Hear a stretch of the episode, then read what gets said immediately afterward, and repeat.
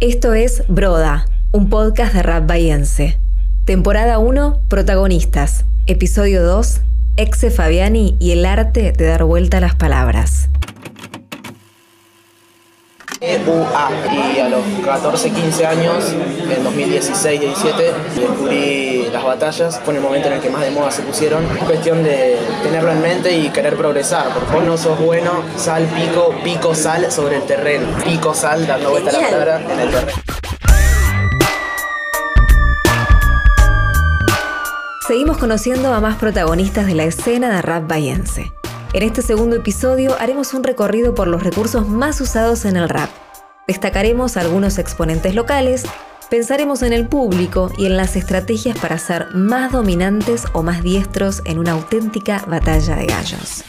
Esto es Broda, un podcast de rap bayense para oídos despiertos y ojos cerrados. Hey, broda. Hey, broda. Podcast. Protagonista número 2. Exe Fabiani y el arte de dar vuelta a las palabras. O sea, mi nombre es Ezequiel, pero me llamo como Exe para competencias. Exe me cuenta de sus orígenes en el freestyle. Empezó a los 14, 15 años, escuchando simplemente música, hasta que descubrió la improvisación y el mundo de las batallas y dijo... Nah, esto no puede ser. Es, es una locura. Podríamos catalogarlo como un MC de la cuarta generación, de los que aprenden por internet, pero que tiene sus raíces en los 90 y que tiene muchas noches de plaza y de parque. Si quieren escucharlo en primera persona, autobiográficamente, así se presenta en su canción 0290. Un día vino a buscarme el hip hop, ya pasaron dos años desde que todo empezó. No le daba importancia hasta el día de hoy. Y ahora me la paso en estudios de grabación. Eh, yo, mucho estilo y actitud discreta. Puños apretados, pero la ropa suelta.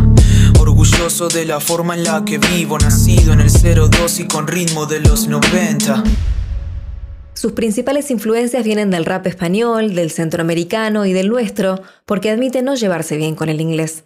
Sus fuentes vienen directamente de la web. Que se hizo re furor, empezaron a tener muchísimas reproducciones. Y descubrí que acá en Bahía se hacían y que estaban teniendo también un montón de repercusión. Entonces, nada, un día fui y.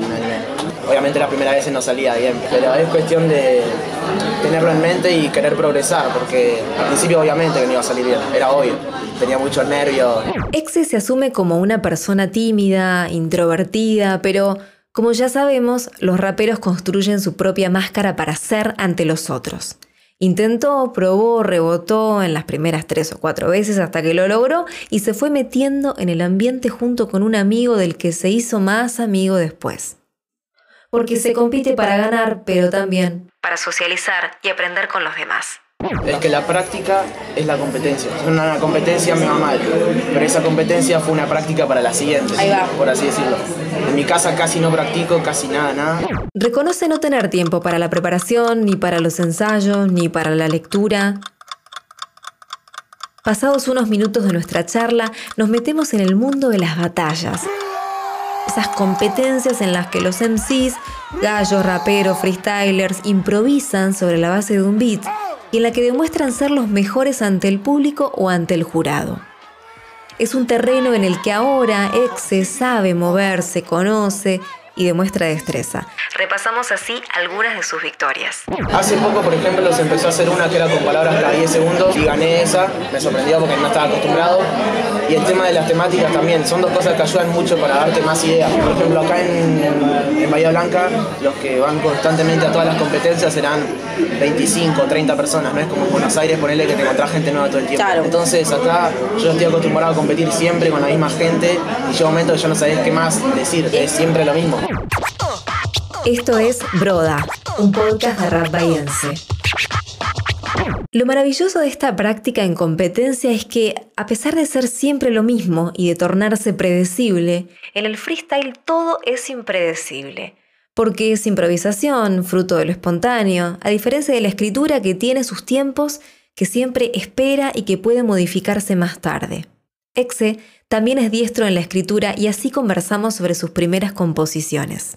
Yo lo tomo como dos cuestiones distintas. También escribo, desde el año pasado empecé a hacer música, ya tengo, saqué dos temas, tengo otro más listo y, otro por grabar.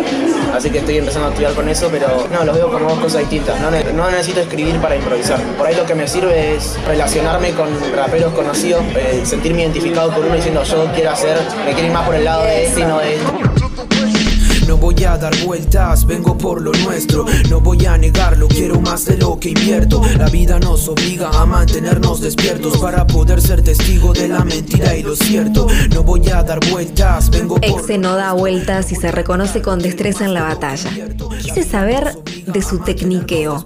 Algo así como usar técnicas, recursos de la lengua y de los procedimientos que casi sin darse cuenta, él fue adquiriendo con el correr de las competencias entre victorias y derrotas, entre buenas y malas. Conozco los nombres de muchas cosas, ponele hay algo que hacemos que es la multisilábica, que es eh, rimar una palabra, porque vos podés rimar usando la última sílaba nomás, pero rimar una palabra con- rimando todas las sílabas entre dos palabras.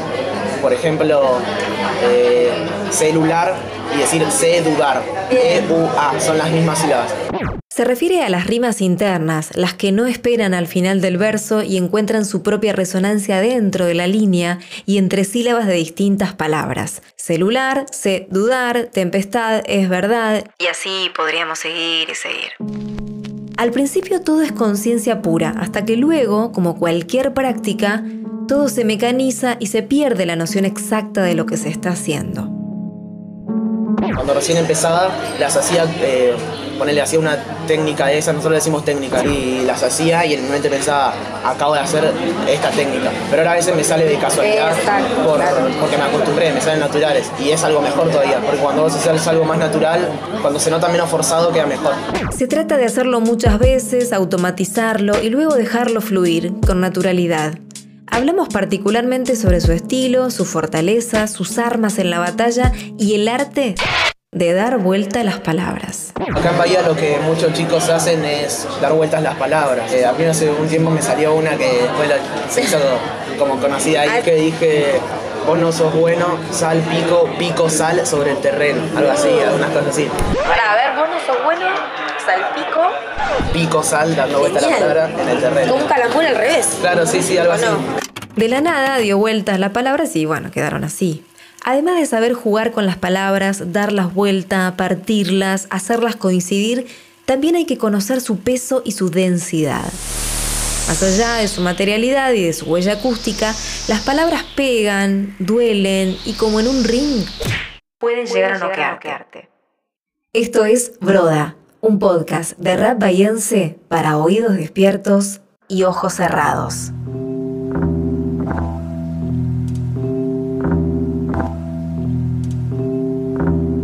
En el mundo de la ficción, de las batallas, parece sencillo entender que lo que se dice no es verdad, pero no lo es. La competencia funciona como una palestra en la que decirse de todo sabiendo que es mentira y luego darse la mano. Golden Kiss, hablan de nosotros. Pobre Gil, no sabe quiénes somos.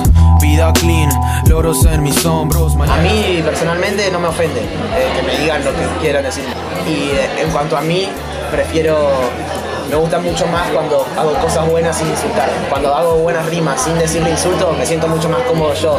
Puedo estar eh, burlándome del rival o demostrando que él es inferior, cosas así, sin insultarlo. Siento como que me valoro mucho más lo que estoy haciendo. Pesa sobre el insulto esa carga negativa, pero a veces el insulto acerca, une y construye afinidad y risas. Al momento de entrar a competir, si sos 100% humilde, perdés. Yo qué sé yo, no me siento, no siento que sea el mejor, pero cuando entro a competir, como que me idealizo diciendo, soy el mejor, le gano a cualquier. Por lo menos en el momento sentirte superior al otro. Y con cuestiones así también, menospreciar las rimas de él. Y a partir de lo mental empieza a salir todo. Todo va mal. O sea, también tenés que tener tu práctica, pero todo empieza en lo mental. En el momento sentirte superior al otro y a partir de lo mental empieza a salir todo, pero ¿hasta dónde llegar para ofender? ¿Qué fibras tocar para menoscabar la imagen del otro? La cuarta generación de raperos parece ser testigo del cambio de época, del cambio de mentalidad y de la diferencia entre lo permitido y lo caduco. No está bueno decirle a alguien, vos sos gordo. Eso no está bueno en ningún contexto. Pero si vos eh, rapeando lo decís de una forma creativa, comparándolo con cualquier otra cosa, cosas así, son cosas que si lo haces en la vida cotidiana no está bien. Pero en una batalla puede ser puede, lo pueden tomar bien y hasta el rival le puede dar risa sin tomárselo mal. La risa, como fenómeno social, es la resultante del ingenio y de lo creativo. Y para medir eso hay un termómetro que no falla, pero que condiciona y que direcciona las batallas. El soberano, el público, la audiencia que se expresa y valora. Cuando recién empezás, el público te pone re nervioso porque decís, por ahí empezaste hace poco y decís, ¿cómo puede ser? Si yo en mi casa rapeo como los mejores y cuando vengo acá que me miran todos no hago nada. Esas son cosas que pasan al principio. Cuando ya tenés más, más cancha, más experiencia, te ayuda a favor. Hasta acá repasamos con Exe algunos de los componentes activos y gravitantes en una batalla. Los juegos lingüísticos, la destreza para no caer en aspectos físicos del rival, el rol del público, pero hay un elemento que puede llegar a condicionar todo el evento. Las manos y el azar del clásico piedra, papel y tijera. Para mí tiene muchísimo que ver que empiece y termina. Cuando son competencias, hay distintos formatos de competencia. Puede ser un minuto de ida, el minuto de respuesta de la otra persona, otra vez el minuto de esa persona y yo de vuelta. O sea, yo, el otro, en, esa, en ese tipo de competencia pone la misma gusta arrancar primero. Porque primero arrancar yo porque la gente está más animada, porque es el principio, y después tengo que esperar dos minutos. Y al esperar dos minutos tengo un descanso para poder pensar mucho más y aparte él estaría en el medio de la batalla, yo estaría abriendo y cerrando las, los, lugares, los puntos más importantes. Exe se asume como un rapero de ataque, de inicio. Atacar o responder, defender, constituyen dos formas de jugar y cada quien las usa en favor de su mejor destreza. Esto es Broda. Para cerrar este segundo episodio, le pedí a Exe que mostrara su mejor arte, el de dar vuelta a las palabras, con una improvisación sobre una palabra cualquiera y se me ocurrió estereotipo. Ahí va, ahí va, ahí va. Arranco sobre el micro, ya no somos los mismos, estamos metidos en esto para hacer el hip hop. Te digo lo que quiero, yo no me mareo, no soy estereotipo, soy un tipo con estéreo, dando vueltas palabras, los pibes la encuadra, acá no hay estereotipos, ni gorras ni lanas, nos vestimos como nosotros queremos, desde el día cero, haciendo rap sin hacernos llamar raperos, porque son dos cosas distintas, nacimos para el freestyle, no estamos estereotipados por lo que hay en revistas, a mí no me cabe esa de los que siguen modas, hacemos lo que queremos, ayer, mañana y ahora.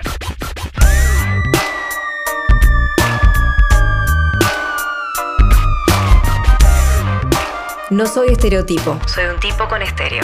Exe y su arte de jugar y de dar vuelta a las palabras. Hoy conocimos un poco más de su trayectoria y de su estilo. Exe Fabiani, nacido en el 02 y con ritmo de los 90. Soy Agustina Arias y estoy a cargo de la idea, la investigación, los guiones y toda la preproducción de Broda. Este episodio se grabó en Grama Studios y fueron ellos quienes se ocuparon de la excelente postproducción. Por último, la música que escuchamos está disponible en el canal de YouTube de Exe Fabiani y la cortina original fue compuesta especialmente para este podcast por el maestro Nelson Gesuati. Si te gustó, seguí disfrutando de más protagonistas en los siguientes episodios de Broda. Puedes encontrarnos en tus plataformas de podcast favoritos y en nuestras redes sociales. Hey, broda. Hey, broda. Podcast.